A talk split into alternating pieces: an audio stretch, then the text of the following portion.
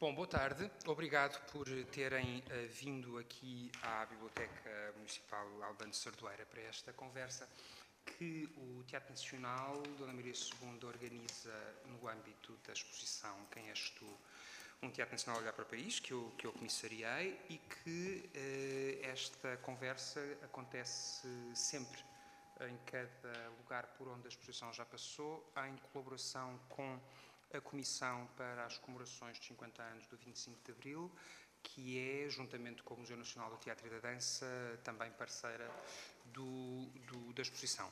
E estas conversas são precisamente, foram pensadas com a Comissão para, em cada um dos lugares por onde a exposição passa, e por isso articuladas com, eh, e aproveito para agradecer ao município e à biblioteca a disponibilização do espaço e do tempo e da equipa para que pudéssemos fazer, são lugares de encontro entre, entre uh, linhas de, de, pensamento que nos ajudam a problematizar algumas das dimensões, uh, mas não exclusivamente, algumas das dimensões que estão presentes na exposição. E por isso, juntamente com a Comissão, fomos uh, convidar um, um conjunto de especialistas em áreas diversas, não necessariamente só do teatro, que pudessem, a partir de temáticas que são o ponto, de, partida de cada uma das conversas, pudessem ajudar-nos a refletir eh, sobre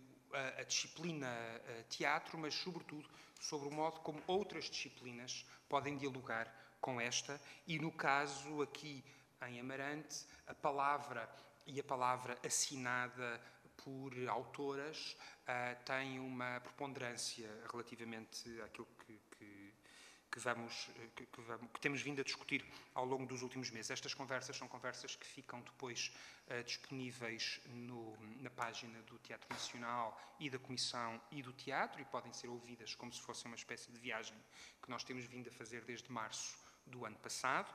Esta é a nona viagem e comigo para conversarmos está a professora Marinela Freitas, eu vou só ler daqui da cábula, ah, um, porque não consigo, não, consigo decorar, não consigo decorar nada e, portanto, uh, um, Sim, não, que é especialista, sobretudo, que é, que é, que é especialista um, não apenas em autores, mas num pensamento sobre como podemos nós inscrever o discurso de algumas autoras, e no caso um, Emily Dickinson e, e e Virginia Woolf, e uh, o caso que vai importar também uh, aqui das três autoras uh, das novas cartas portuguesas, ou seja, no fundo, de um panteão de pensamento no feminino ao qual, ao, qual, se tem dedicado e que, sobretudo, tem ajudado a problematizar o que é esta ideia de um discurso, de um discurso no feminino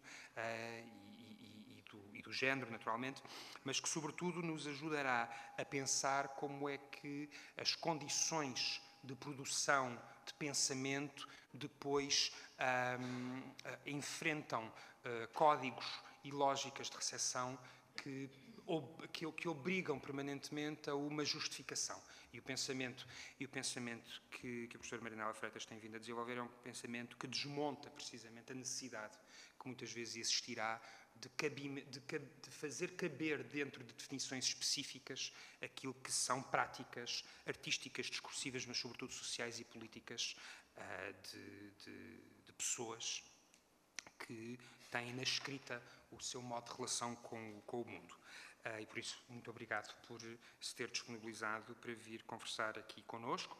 E uh, conosco uh, está. Um, ah, isto para dizer que as conversas têm sempre alguém que vem, ainda que as fronteiras sejam bastante porosas, uh, alguém que vem da história, do pensamento contemporâneo, de uma outra disciplina que não o teatro, e depois alguém mais próximo do teatro e às vezes de tal maneira próximo do teatro que faz parte da história do Teatro Nacional Dona Maria II, como é o caso do, do encenador e ator e professor Carlos Pimenta, que fez parte do elenco do Teatro Nacional Dona Maria II logo na sua reabertura em 1978, onde era um jovem estagiário, uh, e 79, uh, e, e, e, onde estiveste até 2001, não foi? 2001. 2001.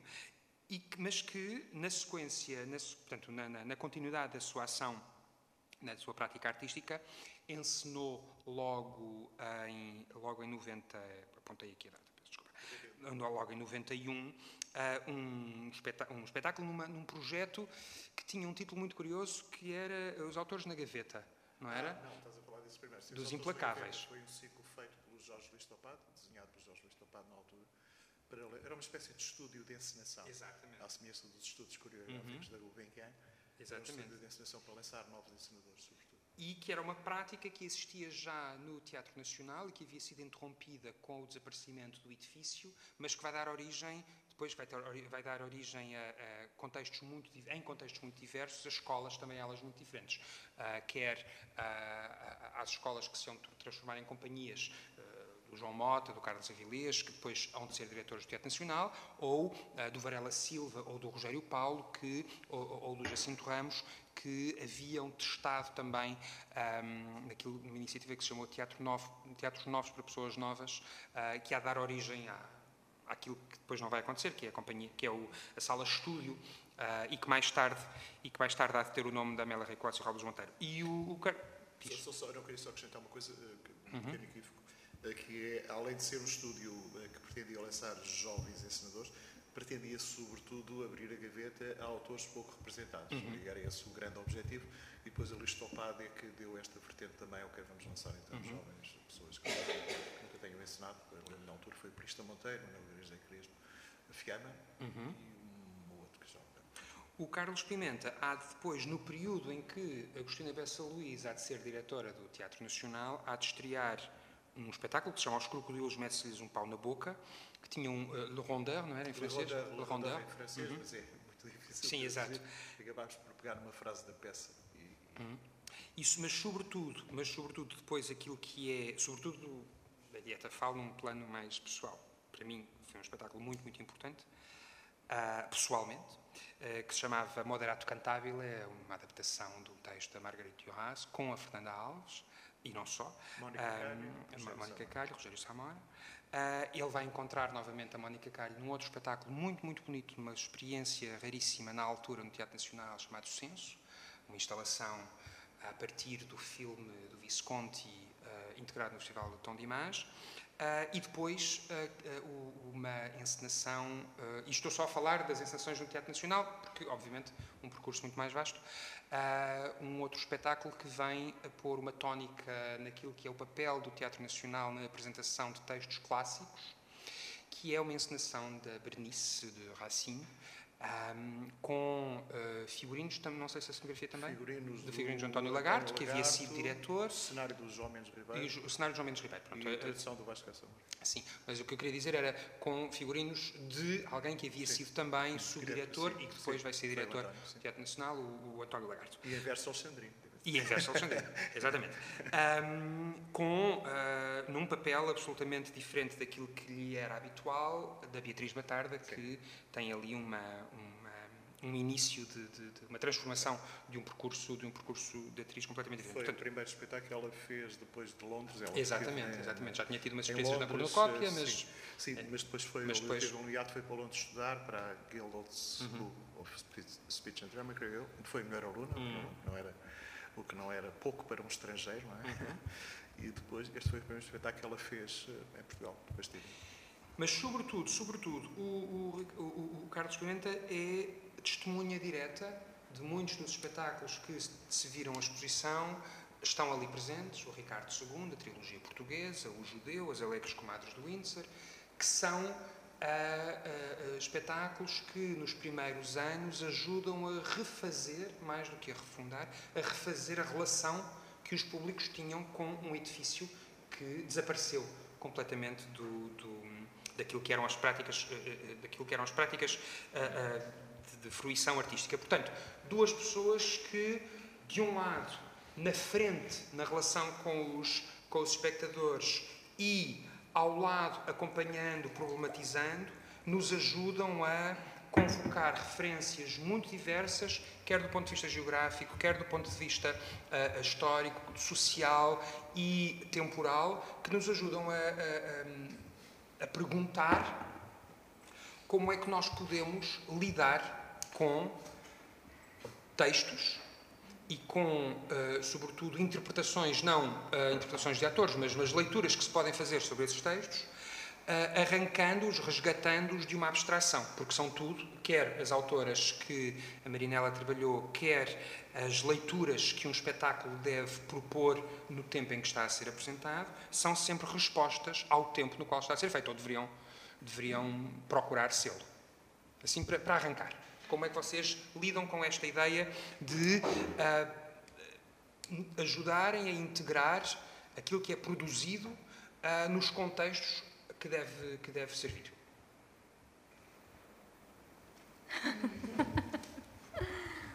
Bom, um, antes de mais, muito boa tarde a todos e a todas.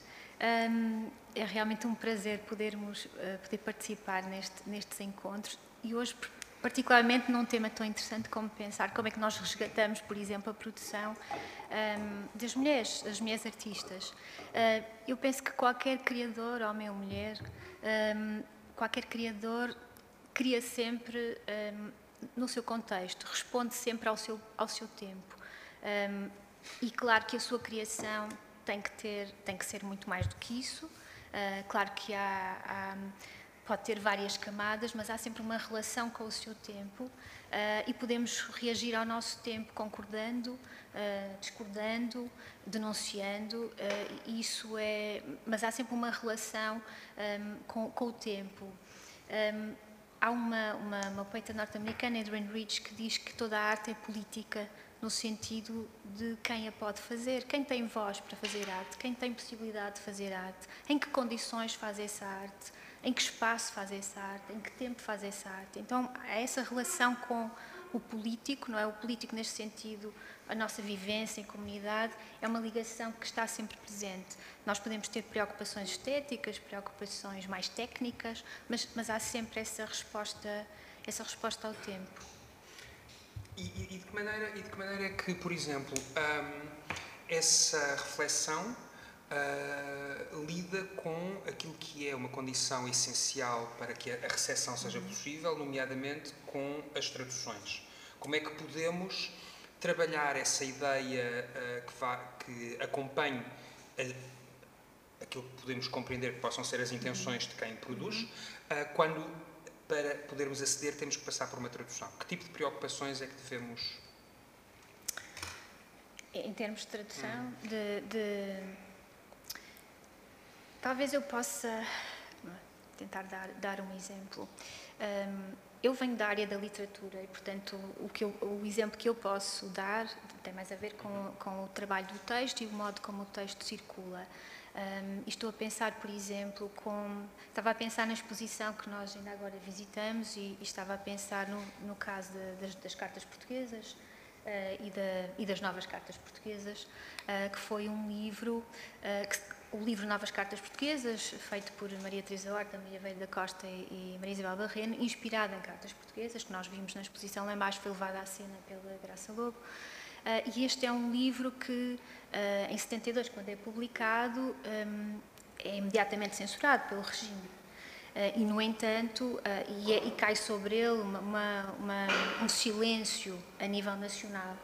E, ao mesmo tempo, esse livro consegue romper com esse silêncio quando sai de Portugal clandestinamente e começa a ser traduzido pelo mundo fora. Um, e, é, e, é, até ao fenómeno de Saramago, é talvez o livro português mais traduzido em todo o mundo. E é muito curioso como essas traduções, uh, e como uh, o livro vai sendo, num primeiro momento, ele é traduzido de forma avulsa e são feitos muitos recitais, muitas leituras encenadas uh, muitos espetáculos de teatro em volta daquelas encenações e depois só mais tarde, depois da evolução, é que o livro é completamente traduzido. Mas é muito curioso como, pensando nessa tradução, como o livro um, ah, tem um impacto tão extraordinário em termos internacionais, precisamente porque é um livro que fala para o seu tempo e um tempo que não é só o tempo, do, o tempo português, o tempo do espaço português, mas, mas também o tempo, o tempo de outros países. Esse contexto histórico que é a década de 70, que é um, um momento de grande cismo cultural, não é? Cismo intelectual, cismo artístico. Um, e essa, essa tradução que é feita, estou a pensar, por exemplo, na, na questão do livro, essa tradução que é feita um, é, há uma, há sobre, é um livro, por exemplo, em que não é preciso nós fazermos uma grande adaptação do livro, porque o seu conteúdo é universal. É um texto que fala sobre a guerra, fala sobre a opressão das mulheres, fala sobre a imigração, fala sobre uh, até. Uh, é um livro à frente do seu tempo, até sobre a poluição. Isso eram temas que em todo o mundo uh, se conseguiam entender. E é muito interessante como ele parte da ideia das Três Marias, e Maria em Portugal, como sabem, é um nome uh, muito, muito comum, e nós depois encontramos noutros países uh, livros e peças que vão ser inspiradas pelo, pelo livro, em que as pessoas utilizam o equivalente à tradução às Marys e, e as Mariannes e outros, outros termos assim. Portanto, não sendo eu especialista de tradução, eu diria que um, há, há objetos que têm uma universalidade tal um, em que não há um obstáculo, não é? A tradução não é, não não não precisa de, um, de, de fazer atravessar. Nós estamos sempre a, falar de uma travessia entre duas línguas, não é? Há, há, há objetos há palavras que atravessam muito bem a margem entre dois rios, não é? E há outras palavras em que é preciso um, uma adaptação dessas palavras, uma, uma, adaptação aos contextos. Estou a pensar, por exemplo, no caso das cartas portuguesas e depois das novas cartas portuguesas, é um texto que um, não precisa de adaptação no sentido em que ele já contém uh, todo, todos esses, esses espaços de ligação. Nesse aspecto, Carlos, como é que isto pode ser, quando os textos são muito ricos, uh, como é que, que, que, riscos, o que, é que, que, é que, que, riscos é que se podem correr de, uh, no desejo de ser abrangente, que risco é que se pode correr de na verdade, não se acompanhar essa liberdade que os textos trazem? Um, de não se acompanhar, apesar, antes, antes de tudo, muito obrigado pelo convite, é um gosto estar aqui ao Teatro. Obrigado ao Tiago, ao Teatro Nacional. Um, eu, eu, há pouco estava, falaste na, na, na Bernice. Eu, quando fiz a Bernice, fiz deliberadamente. Aliás, quando, quando falei com o Vasco, Graça Moura para traduzir, ele disse-me logo, em verso alexandrino, eu, claro. Ah, ou seja, ah, nesse sentido estamos logo a delimitar o terreno e a pôr balizas. É, e a primeiro, o, primeiro, o primeiro desafio é vamos enfrentar o verso alexandrino, que é tudo menos ah, fácil. É? Na altura, curiosamente, lembro-me que o, que o Stan, o TG Stan, tinha feito. Uh, uh, a Bernice nunca, acho que nunca tinha sido feito em Portugal e o TG Stan faz com o Tiago Rodrigues, precisamente. O Pedro também está. E o Pedro? Ah, exatamente. Faz pouco tempo antes, em verso livre. Uh, no, eu vi na. Uh, diz? Na Cultura Gesto, não foi no CCD? Não. Eu acho que foi num espaço uh, diferente. Foi na Casa dos Dias da Água, creio ah, eu. Ah, sim, talvez. Exatamente. Foi, que era um, foi, espaço, foi. Que era um espaço, para quem não conhece, era um espaço que existia no centro da cidade, uma antiga, uma antiga estação foi, foi, foi, foi. Havia empresa, empresa Era a Lúcia Cigalho, no qual, Cigalho, é, no qual eu e o Paulo Cunha Silva e Gabriel Sequeira fomos vagamente Exatamente. curadores, porque Exatamente. a Lúcia Cigalho curava tudo. E então, um, essa questão do enfrentar o verso alexandrino é logo um desafio que impõe regras muito precisas. Não é?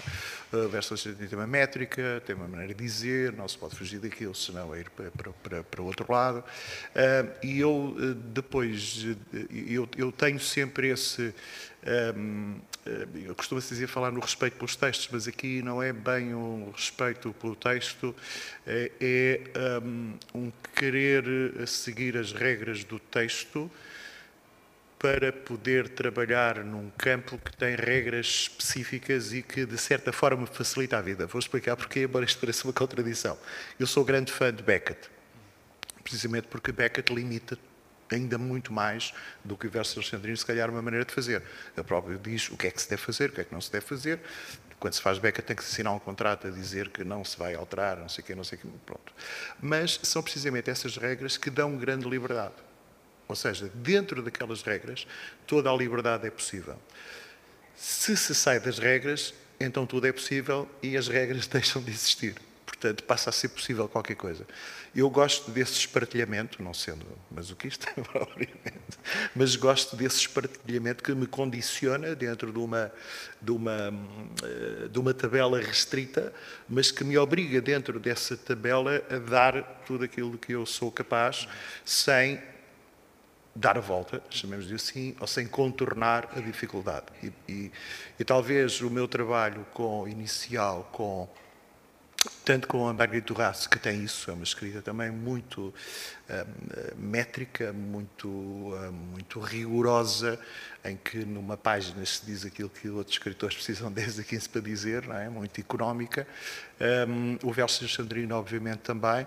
E, mais recentemente, esse, esse, esse, interesse particular pela obra de Beckett, eh, nesse contexto de, de, de, de, impor muitas restrições que eu acho muito, muito criativas. Recentemente, um, o subtítulo, uh, corrijo-me, acho o título não é este, mas recentemente, um, um, um trabalho que... De, enfim, que vai muito para lá de, de, uma adaptação dramatúrgica, o trabalho chamado Mulheres de Shakespeare, não é? Mulheres de Shakespeare, Mulheres sim, de Shakespeare, com sim. Fátima Vieira, que é a grande um, amiga. Em que há várias figuras, que há várias sim. figuras que são um, recontextualizadas sim. e reorganizadas numa, numa espécie de linhagem um, em que é testado efetivamente de que maneira é que elas podem ser diferentes facetas de uma, sim, sim. De, uma de uma mesma definição, não é? Sim. É um espetáculo que já foi apresentado em, aqui no Norte, em, já tivemos no Porto, Bragança, Viana, Guimarães, uh, Famalicão. Vamos brevemente, mas eu não sei as datas, acho que é em abril a Vila Real e vai depois em julho ao São Luís. É um espetáculo feito, um, um desejo meu, que, que, que, depois, por feliz coincidência, a Fátima Vieira, sendo uma especialista de Shakespeare, surge a, a, a fazer a dramaturgia com a Matilde Real.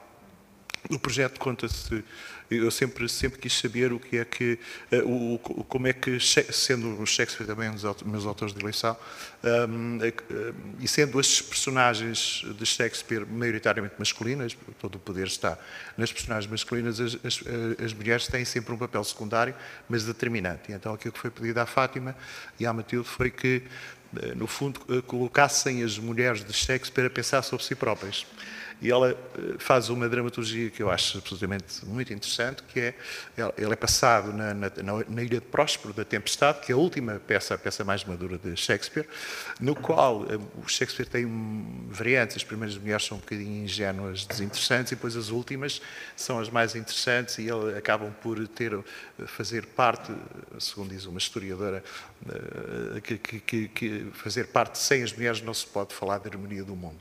E Shakespeare vê isso na, na, na, nas mulheres e vai, e, vai, e vai trazendo isso para as últimas peças. Mas a Fátima e a Matilde fazem uma situação muito interessante que é, elas uh, colocam-nas duas, portanto Miranda e Ariel, uh, colocam-nas na Ilha de Próspero, só que em vez de saírem, a Miranda, a Miranda jovem, Miranda fica lá. Uhum. Fica lá com as peças de Shakespeare que Próspero lhe deixa numa arca e vai lendo durante décadas e uh, vai questionando o porquê que aquelas mulheres se comportavam daquela maneira, não é? E vai, de certa forma, eh, quando, quando está numa ilha deserta, sem nada para fazer, eh, vai-se fazendo jogos para sobreviver, não é? Portanto, ela vai fazendo esses jogos e, e se e, e, no final acaba por não não concordar nada, eh, quer dizer, concorda no espírito do seu tempo, do tempo de Shakespeare, não é? Porque era o que era, o pensamento era aquele. Mas não nos esqueçamos que tal como, como, como, como, se dizia, o artista é um artista do seu tempo, não é? A própria Emília Silvestre, que é a atriz que faz as várias personagens, eh, é uma atriz que hoje em dia tem um juízo crítico sobre, sobre aquilo, não é? Portanto, não pode deixar de uh, assumi-lo, não é? Uh, de, de, pensar sobre isso, não é? Sim, Marinela. Que é o que tem a ver com as traduções sim, também, sim, sim, da, questão que, que colocavam nas traduções. Só, só a propósito disto, é um belíssimo espetáculo. Vejam, não percam. É mas, mas então aproveito que tomou a palavra. Sim, ia, sim. ia dizer alguma coisa? Eu queria perceber, eh, queria, queria que pudéssemos refletir precisamente sobre esta ideia de personagens que saem dos seus contextos, hum. como os autores saem dos seus contextos, para, para ao falarem para outros, a poderem encontrar eh, sentidos. E de, e de que forma é que nós podemos tratar de maneira equivalente objetos que, que têm uma materialidade, como os livros, uh, com objetos que são pensados para se autodestruírem, como, como o teatro, não é? que só resta, que só fica na memória uh, de quem os fez e de quem, e de quem os viu. E que tem aqui um trabalho de regeneração permanente e que os mesmos textos podem ser feitos. Uh, no, caso dos, no caso dos textos publicados, esse peso uh, da palavra é também um peso físico, não é? Sim. Um, sim, posso, uh, já respondendo a isso, uhum. queria, queria só acrescentar uma coisa a propósito do que o Carlos estava a dizer e a propósito do espetáculo também, de, uh, uma reflexão relativamente a isso. Esse trabalho que, que, se fez de pensar as mulheres no Shakespeare, não é? Olhar para o passado, rever, rever o, um, a obra de Shakespeare e procurar uma análise mais concentrada nas mulheres, é um exercício que se tem feito muito nas últimas décadas para pensar também o lugar das mulheres. As mulheres estão sempre lá, mas é preciso, de repente, as luzes, não é? Trazê-las para, para o centro do palco, digamos assim. Eh, e, e a propósito do Shakespeare, queria, estava a ouvir caso e lembrar-me só daquele famoso exercício da Virginia Woolf que ela faz no início do século XX, num livro chamado Um Quarto Só Seu, em que ela imagina se o William Shakespeare tivesse tido uma irmã, a Judith Shakespeare, o que é que teria acontecido àquela irmã se ela se fosse maravilhosamente dotada para a escrita como o irmão, com grande capacidade para ser dramaturga, o que é que lhe aconteceria? E ela faz esse exercício especulativo e vai-nos mostrando como, primeiro, não haveria nenhuma expectativa de que ela fosse escritora, e estou a pensar nisto mais uma vez na exposição que vimos e a recuperação destas mulheres dramaturgas que não fazem parte da história do teatro. Um, estão lá, não é? Não fazem parte da, história oficial. Então ela imagina o que teria acontecido, como, uh, primeiro, não haveria essa expectativa, como as opções que ela teria em termos sociais seria preparar-se para um casamento, mesmo que ela rejeitasse esse enquadramento social, se ela fosse para um teatro em Londres, também não, não, lhe abririam as portas, porque não, não, era esperado que uma mulher escrevesse. Nós sabemos hoje que muitas mulheres escreveram ou anonimamente ou sob pseudónimo masculino, muitas vezes até vivendo uh, como homens, uh, vestindo-se como homens, para tentar entrar nesse espaço que era absolutamente masculino. E, portanto, depois a, a irmã de Judith tem um, um, tem um final muito trágico, não é? acaba por engravidar, fora do casamento, acaba por suicidar. Mas esse, esse trabalho de olharmos agora para o passado, irmos buscar não só as personagens femininas, mas também aquilo que nós chamamos as irmãs de Shakespeare e as irmãs de Garrett. Quem eram as mulheres que trabalhavam na altura de Garrett, não é? E, e, e esse esforço é um esforço que nós temos de fazer, que é extremamente importante. Por um lado, procurar essas mulheres e, por outro lado, também olhar para as personagens e pensar o que é que elas nos dizem sobre, sobre o seu tempo também. E, e eu acho que as mulheres de Shakespeare, ao mesmo tempo, são dotadas de uma força muito grande, não é? E nós vermos nós olharmos hoje em dia para uma, uma Lady Macbeth não é a mesma coisa que, não é, que olharmos antes. Um, isso era a primeira questão. Relativamente à questão do peso da palavra, uma coisa que acontece com o Shakespeare, precisa, e acho que connosco nós também temos isso com o nosso Camões, por exemplo, e com o Pessoa, mas no inglês isso acontece muito, uh, a, a pessoa mais afastada da criação do teatro eh, sabe eh, falas de Shakespeare, porque entrou de tal maneira no inglês e na língua coloquial que as pessoas dizem uma série de falas de Shakespeare, mesmo nunca tendo visto Shakespeare, não é? E nós, nós temos um bocadinho isso também com o Camões, não é? Eh, e com o Pessoa também, nós temos o Amor é fogo que arte sem se ver, é? Muitas pessoas não leram o poema e, no entanto, sabem isso. E, portanto, há eu acho que a palavra, eu acredito que há, eu, eu, sei que o teatro também é uma arte efêmera, evidentemente, mas eu penso que a palavra que passou para o público vive e respira no público e dali vai para viaja pelo público. O, o, nesse aspecto, o, no que diz respeito, por exemplo, às novas cartas portuguesas, é possível perceber que há ali uma dimensão um, performática, hum. uh, não apenas na escrita, mas também no gesto de troca que levou, não é? todo o ritual de todo o processo e todo o ritual de organização para que a escrita surgisse. Um, mas é possível que essa dimensão performática e especulativa sobre o que é que ela pode Sim. representar influa sobre a leitura que, que, que fazemos sobre os, os, diferentes excertos? Sim, sim, sim, sim, eu penso que sim, até porque as novas cartas são um conjunto de 120 uh, eh, textos, não é? Que são pensados para um, são sempre normalmente em formato de carta, mas depois há outros textos que vão para lá do formato de carta. Mas, mas são sempre textos pensados uh, num eu que fala um tu ou um, ou um, ou um vós, não é? Há sempre uma, uma ligação muito direta. E o que aconteceu, por exemplo, com, com os textos que foram traduzidos por todo o mundo, quer dizer, eu, eu imagino que isso também seja uma, uma coisa conhecida, Uh, relativamente ao impacto que as novas cartas tiveram, mas, por exemplo, uma coisa que aconteceu bastante, só para darmos o exemplo de, de, de, como, por exemplo, as novas cartas portuguesas foram determinantes no aparecimento do, do teatro britânico de mulheres, uh, precisamente por essa capacidade performática que também os textos têm, não é? E um, eh, na altura, quando as novas cartas, portanto, elas são publicadas em 72, apreendidas, são, são feitas, os livros são uh, enviados clandestinamente, não é? antigamente era assim, um, e, e, quando chegam à Inglaterra algumas traduções, está a acontecer naquela altura, em, em 73, no All Free, Theatre, está a acontecer no verão, no verão de 73, decide-se fazer uma temporada só de uh, uh, espetáculos uh, de mulheres, ensinados por mulheres, sobre mulheres, e, nessa temporada.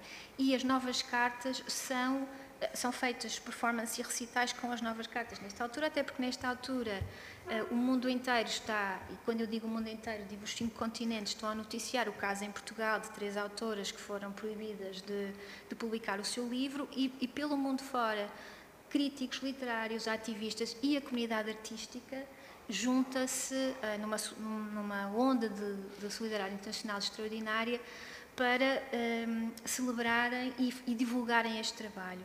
E um, ehm, uh, os, os, grupos de mulheres encenadoras e atrizes que começam a fazer começam a fazer esta experiência de ensinar estes textos um, ehm, e sobretudo os textos que são cartas e que se dirigem a, a alguém, e são cartas ponto, com vozes femininas e vozes masculinas, homens e mulheres falando, um, é de tal maneira influente que aquelas mulheres depois que participaram naquele espaço vão depois formar o Women's Theatre Group, que é um dos primeiros grupos de mulheres e que trabalham, começam muito no, naquela cena do agito próprio, não é? da agitação e propaganda, mas começam com uh, este trabalho de intervenção e de pensamento crítico sobre o mundo e sobre várias opressões, até porque, mais uma vez, as, as novas cartas portuguesas partem da opressão das mulheres, mas são uma reflexão sobre poder, uhum. muito mais do que a questão de, das mulheres.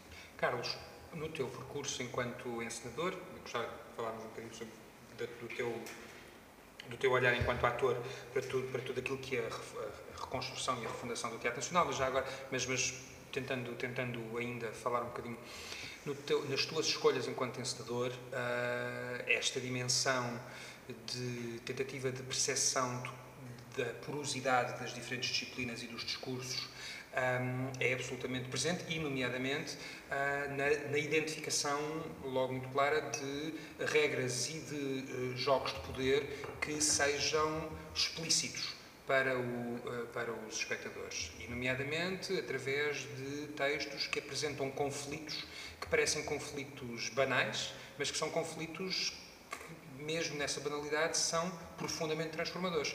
Isso é uh, uma preocupação com uma tentativa de, como explicava, como, como, como, interpretava a Marinela, uma tentativa de perceber de que modo é que, através dos textos, nós podemos olhar para detalhes da, da realidade para os utilizarmos como exemplos maiores? Sim, sim. Eu, eu, eu, eu trabalho muito a partir de texto. Uh, e geralmente de textos até do grande repertório, assim. Uh, por uma questão de segurança, eu não sou capaz, não sei fazer de outra forma, portanto, uh, habituo-me a trabalhar assim. E, e se me disser, ok, vais fazer uma criação, não há texto, e vamos ver o que é que acontece, não seria comigo que, que, que não, não, não, me sinto capaz, é só isso. Um, e, e, nesse sentido, os textos dão-me logo uma, o próprio texto escrito e, o, e, e dá-me logo uma segurança grande. Portanto, dá-me dá um chão uh, que depois eu posso transformar. Mas esse chão eu sei que ele estará sempre lá. É, é, um pouco como, eh, como uh, o que é que eu preciso para fazer um espetáculo? Preciso das regras iniciais, tal como no desporto. Eu preciso de saber que o ténis se joga numa quadra com uma rede ao meio, que o futebol se joga num, num campo mais aberto, com, com linhas e com, com, duas balizas. Eu preciso dessas regras. A partir do momento em que essas regras estão definidas, eu trabalho dentro dessas regras e tentando subvertê-las ao máximo sem quebrar as linhas e sem eh, começar a jogar no meio dos espectadores, não é? Portanto, daí, daí a ideia de Beckett, não é? Eh, ideia, o Beckett que, que pressupõe essa, essa, essa limitação. Depois há a própria, e aí depois podemos falar sobre o Teatro Nacional, uh, o Dantes, o, o, Teatro Nacional que está na exposição, que, que, que, tem a ver com o que é que é para mim fazer um espetáculo hoje, também com, aprendi, aprendi isso com, com, com o ensinador que depois trabalhei cá, cá em Portugal, e que, e que, e que, ele dizia, e eu continuo a repetir essa frase, que é um espetáculo é somente o resultado do trabalho de um conjunto de pessoas num determinado momento das suas vidas. E este num determinado, determinado momento das suas vidas é importante porque ele feito hoje é uma coisa e feito daqui a 5 a 10 anos será outra completamente diferente, porque as pessoas, espera-se, eh, mudaram e, encaram os problemas de uma maneira diferente. Eu fiz aqui há uns anos, eh, senti isso na pele, eu fiz a Zerlina, a segunda versão da Zerlina com a Eunice, tendo sido a primeira no Trindade, eh, que vi, depois vi uma Zerlina também em França com, com a Jeanne Moreau e depois o João Perry convida-me para fazer a Zerlina com a Eunice. E entre o primeiro espetáculo... Zerlina é um produção do Teatro Nacional Exatamente. Segunda, e que uh, nesta exposição integra, nós temos os desenhos do uhum. Pedro Calapês para, para, para, o cenário, uh, e que é uma peça que tem, precisamente, tem estreia fora do teatro, portanto, no Teatro Trindade, outro teatro em Lisboa. A primeira só, versão, a sim. primeira versão, e só mais tarde, só mais tarde é que vai então uhum. para, sim. o, para, sim. para, para o E, e, eu acompanhei, acompanhei muito porque, porque, porque era, era sou amigo do, do, João e aprendi imenso, o João Perry, aprendi imenso com ele, e estava muito com ele, e eu acho que ele teve ali, é um prazer fantástico poder pegar um espetáculo cinco anos depois e fazer exatamente outra coisa completamente diferente, porque era, a segunda versão era muito diferente da, da primeira. Um, e isso é a prova de que os espetáculos se transformam com o tempo, tal como nós, não é? Uh, o, que, o que é interessante. Eu depois posso falar dessa não transformação, se quiseres. Sim, claro, vai, vai, vai. Vou explicar o porquê. Uh, eu, eu, sou muito relutante, embora tenha falado até aqui do passado, em falar do passado, e, e essa relutância deve-se ao Teatro Nacional Dona Maria II. Eu falo disto pela primeira vez e depois não falo mais. Tem sido, estas conversas têm sido lugares em que as várias pessoas mas, populações do Teatro mas, Nacional mas é muito, falam pela primeira sim, vez sim. várias coisas. É, mas é, é, muito fácil, é, muito, é muito fácil de explicar. Não, até porque ver em retrospectiva é muito fácil de explicar. Eu entrei para o Teatro Nacional muito novo, tinha 21 anos. Era o ator mais novo da companhia durante muitos anos. Fui o ator mais novo da companhia, até à chegada do Zé Neves, e, e que, que, que, era mais novo que eu. Um, e quando entrei, uh, e isso a tua, a tua visita fez muito lembrar isso, e quando entrei eu ouvia falar de um passado e de pessoas que eu nunca tinha conhecido e de nomes que eu não conhecia de lado nenhum. Quer dizer, conhecia qualquer. Eu nunca vi a Emília das Neves representar, nunca vi a Maria Lalende representar, nunca vi. Mas a comparação sobre os espetáculos que eram feitos eram Maria Lalende, Emília das Neves, já fez, já fez, não sei o quê, eu vi há 10 anos com não sei o quê, eu não fazia a mínima ideia do que, é que as pessoas estavam a falar. Ah, porque o, o, o já, depois já respondo à pergunta do quem és tu. Ah, ah, porquê? Porquê? Porque a minha geração, havia ali um conflito geracional que existiu durante muitos anos no Teatro Nacional, que estava ligeiramente desfasado daquilo que era o seu próprio tempo, por razões várias. Pelo elenco, Uh, por exemplo, eu estava ali a ver a lista dos uh, intérpretes de Macbeth em 64, uhum. só quatro é que depois integraram a companhia uhum. mais tarde, e em, tirando o Varela Silva, os outros em, em, em circunstâncias de, de, não muita visibilidade. Sim, mas tinham passado 14 anos, portanto era natural, Sim, alguns já, tinham, já teriam sim, desaparecido, sim, sim. etc. Mas, mas o, o, o Teatro Nacional tinha este problema de... Eu sempre achei dependia muito dos espetáculos e isso, apesar de tudo, foi importante. Permitiu-me trabalhar com imensos encenadores diferentes, portanto, ser sujeito a, requisitos vários e a ter que, que, que, responder de formas diferentes, não sei sempre o mesmo, mas um, aquilo que se passava em Lisboa um, era diferente daquilo que se passava no Teatro Nacional. Se calhar esse desencontro com o público eh, tivesse vindo daí, não é? Porque passaram 14 anos e a cidade mudou e, e, e, e todo, todo, todo, todo o aparecimento dos grupos independentes transformou radicalmente o panorama teatral, não é? Eu posso dizer isto, porque eu disse isso no bar do Teatro Nacional sem qualquer problema. A companhia que, que era um teatro nacional era a Cornucópia, é? Pela escolha do repertório, pela qualidade da apresentação, pela, não sei, fazia um verdadeiro repertório do Teatro Nacional, enquanto o Teatro Nacional andava ali hesitante. O Teatro Cornucópia foi uma companhia criada pelo Luís Miguel Sintra e pelo Jorge Silva Melo uh, no, no, no, enfim, na faculdade, na Faculdade de Letras, hum. em 1973, e que depois uh, faz parte de uma vaga de companhias independentes que vão refazer Sim. e reformar o teatro em Portugal uh, e que vão trazer um conjunto de repertório que hum. até então era proibido, ou então não era feito, mas sobretudo com elencos com diferentes experiências e, uhum. muito, mais, uhum. uh, e muito mais atentos. É? Eu estou a dizer isto como uma constatação, porque eu esse, esse, rigor que eu te falava há pouco, uhum. aprendi no Teatro Nacional, porque uhum. chegar atrasado a um ensaio no Teatro Nacional não existia tal situação. Faltar um ensaio não existia mesmo. Portanto, havia um, um rigor e um profissionalismo, entendendo-se uma companhia profissional, que me marcou. Uh, houve muita coisa que podia ter aprendido e se calhar não aprendi, que fui aprender cá fora, indo aos encontros à carta, indo à cornucópia, ir ver outros espetáculos com com alguns colegas que iam também, diriam que a esmagadora Maria não ia, porque também era de outra geração, não se identificava muito com aquilo.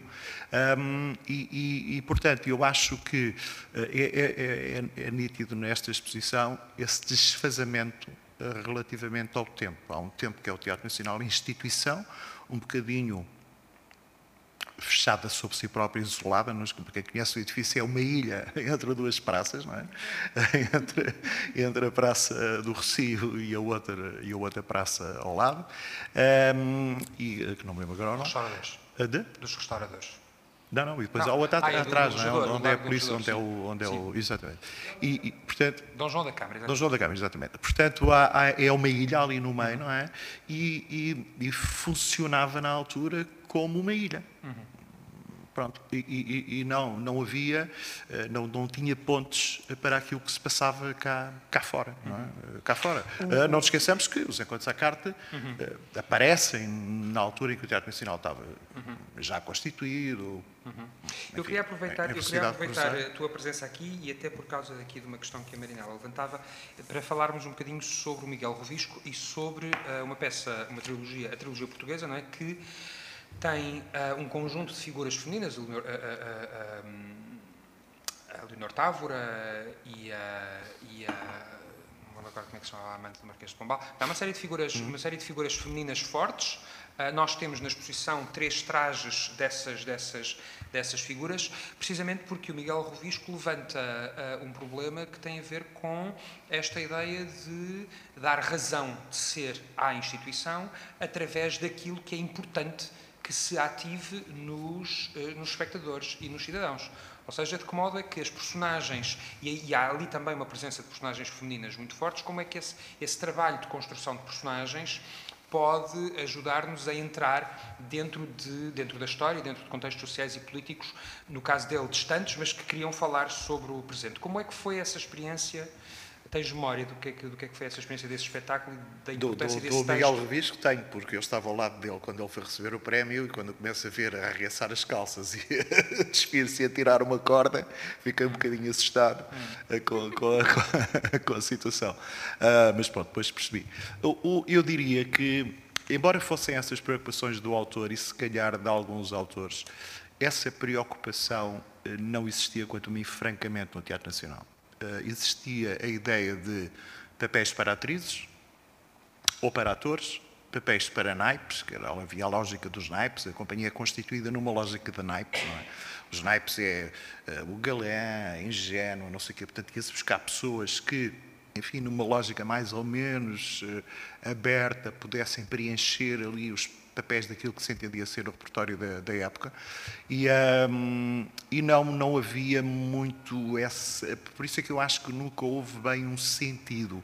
Houve belíssimos espetáculos, como por exemplo falaste há pouco, a Casa Bernal Alba do Mário Feliciano é um dos primeiros grandes espetáculos do, do, Teatro Nacional, quanto a mim, mas pronto, é a minha, a minha opinião. Há outros uh, também, mas uh, digamos que não havia uma uh, permanência de, de, desses grandes espetáculos. Havia uma coisa muito boa e depois uma coisa que não funcionava. E nesse aspecto, a relação, nesse aspecto, a relação com os textos permite salvar o quê? Porque os textos não, per não perderão qualidade, apesar das encenações poderem não ser Pois, mas uma coisa é escolheres um, um, texto, não é? Muito bom, e depois a maneira dele ser apresentado não ter leitura. O espectador não lê nada que lhe diga respeito perante aquele texto, não é? Marinela, Ou seja, o texto não, o texto não chega, a, a, a, eu não diria às pessoas, não chega a,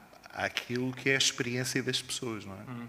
Marinela, não querendo transformar em crítica teatral, mas eu sei que viu as, uh, Ainda Marianas, uh, que é um espetáculo que dá nome a um dos núcleos desta exposição, precisamente para abordar uh, a história, a presença lateral das novas cartas portuguesas na história do Teatro Nacional, que é, que é as cartas portuguesas e, e não só. não só as cartas portuguesas foram lidas várias vezes em recitais, como há várias versões do drama da Mariana Alcoforado pelo Júlio Dantas, pelo Afonso Lopes Vieira, que são lidos no Teatro Nacional, mas é sobretudo esta mítica encenação de 1980 do Carlos Quevedo com a Graça Lobo, e que nós dizemos sempre que é um espetáculo da Graça Lobo, apesar de ter uma, de ter uma assinatura, e que é apresentado em Nova Iorque, no mesmo sítio onde a Delphine há de fazer a performance do texto das novas cartas portuguesas, mas eu sei que a Marinela viu Ainda Marianas. Ah, como é que ah, esta ideia, por uma outra geração, pode acompanhar isto que o Carlos falava de um texto encontrar um tempo, encontrar o seu tempo? Hum, eu acho que talvez. Só, só, só, só uma coisa. Sim. É que o Ainda Marianas é também um espetáculo que integrou a Odisseia Nacional, por isso é que eu sim. estou a fazer esta ponte. Sim, o, e o Ainda Marianas parte, não é? De, peguem alguns textos das novas cartas, mas também em registro de vídeo de, de, tem aquela infame entrevista que o Fialho Gouveia faz às três autoras, depois da, da, da Revolução. Um, estava a pensar que, por exemplo, no caso das novas cartas, é um texto que continua a falar a um público jovem. E, e eu ensino as novas cartas já há alguns anos e todos os anos uh, os, os, estudantes e as estudantes que, que, que o trabalham e que, e que chegam a trabalham-nos com 22 anos, 23, 24, continuam a sentir-se uh, uh, a sentir que o texto lhes fala e que estão ali representados. Um, estava a pensar que, por exemplo, esse, o, esse, esse espetáculo é, é, feito por uh, jovens encenadoras, jovens atrizes. Estava a pensar, por exemplo, num, outro caso, uma, uma estudante uh, que nos chegou à Faculdade de Letras de Porto, que é onde, onde, onde eu trabalho, vinda da, da Geórgia, uh, e quando leu Novas Cartas Portuguesas achou que isto dizia, tinha tudo a ver com o que ela vivia no país dela, aquela opressão exatamente como os estudantes portugueses e os estudantes sentem ainda uh, ali uh, muitos, muito, muitas das coisas que, uh, pelo que passam. E lembro-me que essa estudante propôs, como, como projeto de mestrado, fazer uma encenação de alguns dos textos das novas cartas portuguesas no, no Hospital Psiquiátrico Miguel Bombarda. E então ela foi fazer essa, essa encenação no, no, num, num, dos antigos quartos, já estava desativado, uh, e, e, trabalhou só os, todas as cartas que tinham a ver com este enclausuramento e com esta, esta questão mental. E um, eh, Novas Cartas Portuguesas apresenta uma galeria de, de, personagens muito grande. Nós temos cartas de uma, de uma mulher que, é, uh, que trabalha na limpeza, depois temos cartas de um imigrante no Canadá, temos cartas de um soldado em Angola, uh, cartas de uma pequena órfã uh, no, no, no, interior do país. E, portanto, há esta galeria de mulheres e de homens que apresentam uma espécie de fresco da sociedade contemporânea na altura, não é da sociedade eh, do Estado Novo, mas as pessoas que normalmente não eram representadas. Estes não são normalmente os heróis e as heroínas da história. Estas pessoas, estas, não é, as pessoas comuns de classes mais desfavorecidas ou, ou, que não vivem nos centros urbanos e esta galeria não é destas pessoas que vivem à margem e que uh, e se sentem uh, uma série de opressões e uma série de dificuldades continua uh, a falar-nos hoje porque nós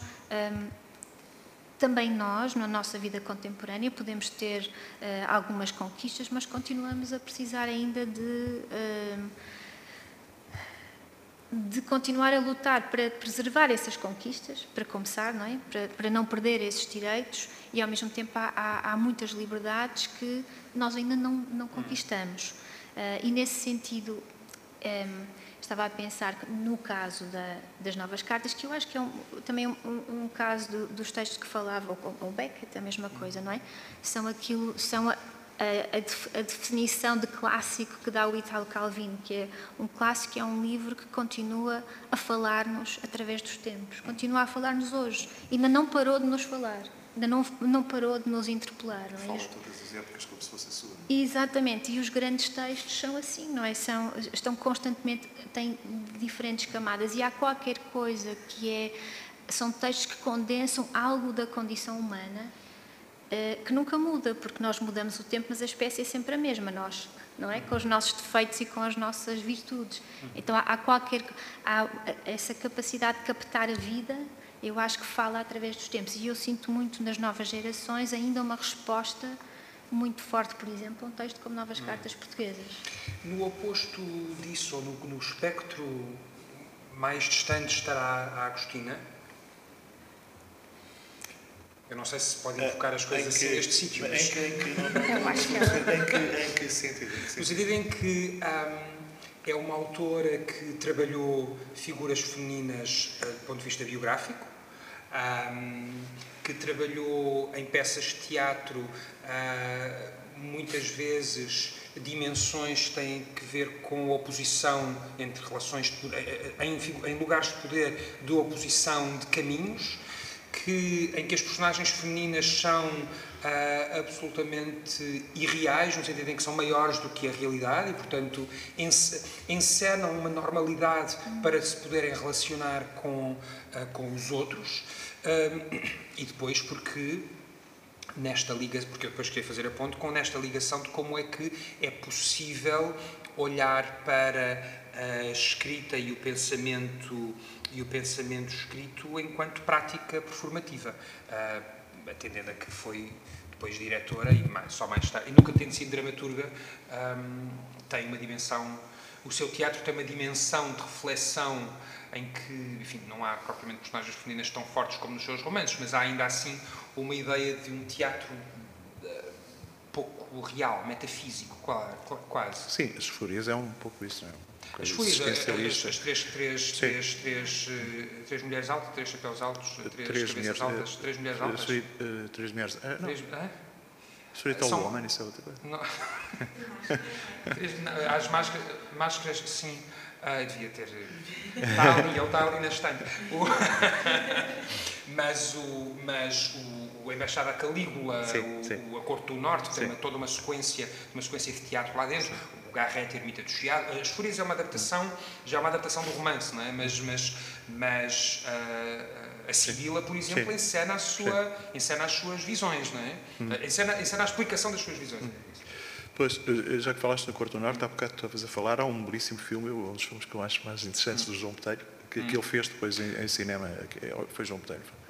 O, o Botelho fez o Norte, Corto Norte. Fez, exatamente, é exatamente sim, sim. Um, e onde, que, que, é muito onde, interessante. Uh, é, é, é, aí que se percebe de forma bastante mais explícita a presença da, da Emília, da Emília das Neves, que ele lhe chama Emília de Souza. Sim, uh, sim, sim. Hum, por exemplo, uma pergunta complexa. Eu, eu, devo dizer que para mim a Agostina Bessa Luís é, é, a escritora ah, mais complexa das, pelo menos das escritoras portuguesas. Há outras ah, que, que eu não consigo perceber o pensamento, quer dizer, consigo perceber o pensamento da, da Agostina numa multifacetado. Hum, eu, eu conhecia, na altura tu já referiste, porque o espetáculo que, quando a Cristina Bessa Luís toma posse, eu estreiei uh, essa peça 15 dias depois dela tomar posse, portanto ela teve uma simpatia natural comigo e tivemos eh, uma, uma, excelente relação na altura, eh, mas eu não havia, enquanto enquanto diretora do Teatro Nacional e alguém com quem eu de vez em quando falava no gabinete, que ela convidava-me para conversar, como escritora, curiosamente, via sempre como a Dona Agostina. o que, é, Dona Amélia e a Dona Agostina, o que era uma relação diferente, porque ela não falava das suas obras, eh, como é óbvio, não é? Um, e, e, e, portanto, tínhamos uma relação muito centrada em coisas que tinham a ver com o teatro, eh, pronto, e com, com, com o espetáculo que tinha feito. E ela, uh, portanto, uh, depois, na, na, na, na escrita, a obra dela é muito complexa, eu não sou todo especialista, portanto sou incapaz de analisar, mas agora ali, ali um, são os contos ou as crónicas, um pequeno livro que até tem estado esgotado, eu consegui descobri-lo no Porto, precisamente por causa do centenário. Fizemos uma coisa na Casa Comum e eu tive que fazer aí um trabalho, mais ou menos, de investigação e descobri... Um, e os contos... com máscara de ferro. Ah, ok, isso é outra coisa. Não é Street All Woman, é outra coisa. e, um, e, uh, e, e, os, são contos ou crónicas? Um, acho que são, são os contos, acho que são, são contos. E de repente é uma outra escritora. Eu até fiquei na dúvida se Porque ela, por exemplo, tem um conto fantástico de, de uns imigrantes que vêm a fugir da guerra para Portugal que podia, podia, ser, um, podia ser uma situação da, da semana passada. Porque a, a conhece esse texto. É, é inacreditável como é que aquilo é escrito naquela altura. Isso podia ser uma crónica de hoje. E outros, não é? E há, e há outros. Uh, portanto, é um pensamento muito complexo, o qual eu não me atrevo sequer a adivinhar. Porque não sou especialista de todo na obra dela há escritores que nós compreendemos o porquê daquilo e, e, e acabamos por perceber, até do próprio Beckett, já depois das várias pois, investigações não, e biografias, já percebi muita coisa. tu não tivesses trabalhado autores que se escondem atrás de uma, de uma uh, máscara. Pois, sim, sim, mas, mas, uh, uh, sim, mas não sendo, mas, mas, tem de certa forma a ver com o teatro hum. e, e, por exemplo, Beckett, que, que, que, eu tenho trabalhado muito em termos, em termos de investigação e que diz que nada daquilo é autobiográfico, pois está bem, mas ele diz que não é, tem todo o direito de dizer que não é, porque ele não quer que assim seja. Mas é o facto de, se nós formos ver, e conhecendo a biografia e a vida dele, muito daquilo tem a ver com a sua própria experiência, o que é inevitável e disso, nisso não há mal nenhum. Mas, não sendo um especialista na Agostina, eu tenho algo. É, é uma escritora, para mim, eh, muito misteriosa, o que é bom, porque agora, quando li esses contos, fiquei agradavelmente surpreendido com outra faceta dela, não é? Mas, por exemplo, há outros, a Marina é especialista também na Virginia Woolf, eu fiz um trabalho sobre a Virginia Woolf, não foi assim há muitos anos, a Grande Vaga de Frio, a partir da Virginia Woolf, que, que, feito pela, pela Luísa Costa Gomes, a partir do Orlando da, da, da, da Virginia Woolf, no qual também está muito escondida. A Virginia Woolf também é uma escritora complexa. Para mim, Uh, e com uma vida também muito complexa, e há um cruzamento entre a sua obra e a sua vida mas se calhar por uh, imensos estudos e imensas referências eu consigo compreender mais do que a Agostina. A Agostina sempre teve o problema de ser uh, o problema que, tem a ver com a sua não internacionalização, dá-me hum. ideia, os especialistas assim o dizem, não é? de ser algo muito restrito a uma experiência que é preciso ter vivida num hum. determinado local, não é? Que é aqui basicamente esta zona. Mas não sei, não sou especialista, sobre a Cristina já não digo mais nada. como é que, como é que, eu sei que também a Cristina não é a sua, mas como é que podem, como é que se convive, eu acrescentaria uma outra autora, a Maria Judite Carvalho, que fica, que fica entre, entre a Agostina e as Três Marias, fica à margem deste, deste panteão enfim, pelo menos contemporâneo, para não falar depois de outras autoras que surgiram mais tarde. Mas como é que este mesmo país cria estas duas uh, dimensões? Porque eu imagino que não seja possível, nas, nas diferentes, nas diferentes uh, uh, cartas que as novas cartas têm, e falando do país e do, dos diferentes países que ali estão, não, é, não parece crível que não se fala ali também de um país que era o país que a Agostina apresentava. Ah, sim, hum. sim, sim, Claro, com certeza.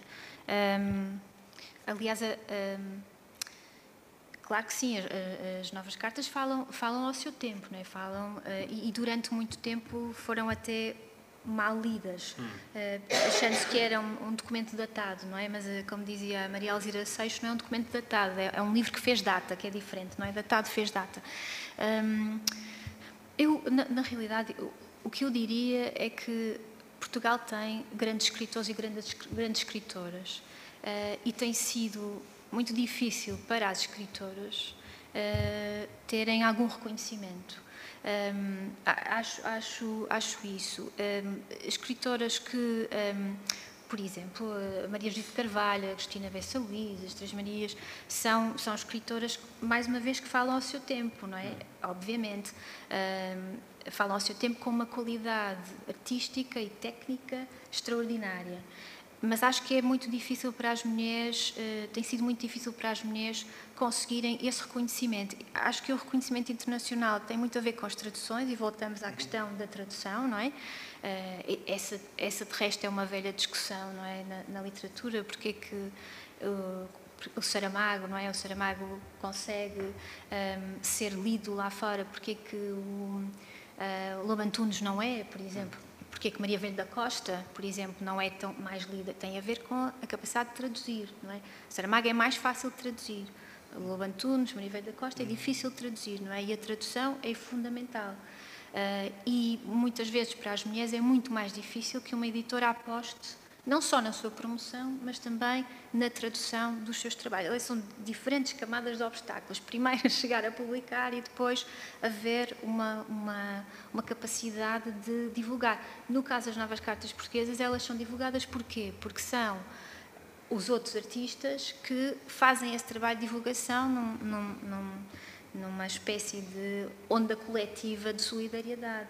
Um, e depois elas são traduzidas até no Japão, é? depois uh, correm. Mas essa, um, o que é que leva uma editora a apostar numa tradução? Um, e eu penso que tem a ver com isso, não é? Quem traduz a Cristina para outras línguas é alguém que tem essa capacidade de não, traduzir também a beleza da palavra, hum. é? porque eu, estávamos a falar da questão da vida e que claro que os autores, eu acho que todos os escritores ou escritoras partem da sua vida, mas ficarem só pela sua vida, isso não é literatura, isso é. a gente escreve, não é? Mas há uma outra dimensão, uma outra camada que, se, que eu acho que vem da grande capacidade de usar a linguagem como uma espécie de equação da vida, não é? Como é que nós conseguimos, naquelas palavras, condensar a vida. E, e essa equação é muito difícil de traduzir. Quando se tem um grande tradutor ou uma grande tradutora, então as palavras conseguem passar não é? para outra margem. Eu só queria acrescentar isso relativamente à, Cristina, sendo eu um leitor, mas não sendo um especialista, eu acho que ela tem uma ironia hum, inigualável. Uh, um, uma, uma, uma. Eu diria que é realmente. Uh, alguém que escreve, é uma escritora, eh, no sentido em que não encontramos essa ponte entre a sua vida, eh, a sua vida, não é? a sua biografia e aquilo que escreve. Não, é, não quer dizer, não, não justificamos, não procuramos justificar.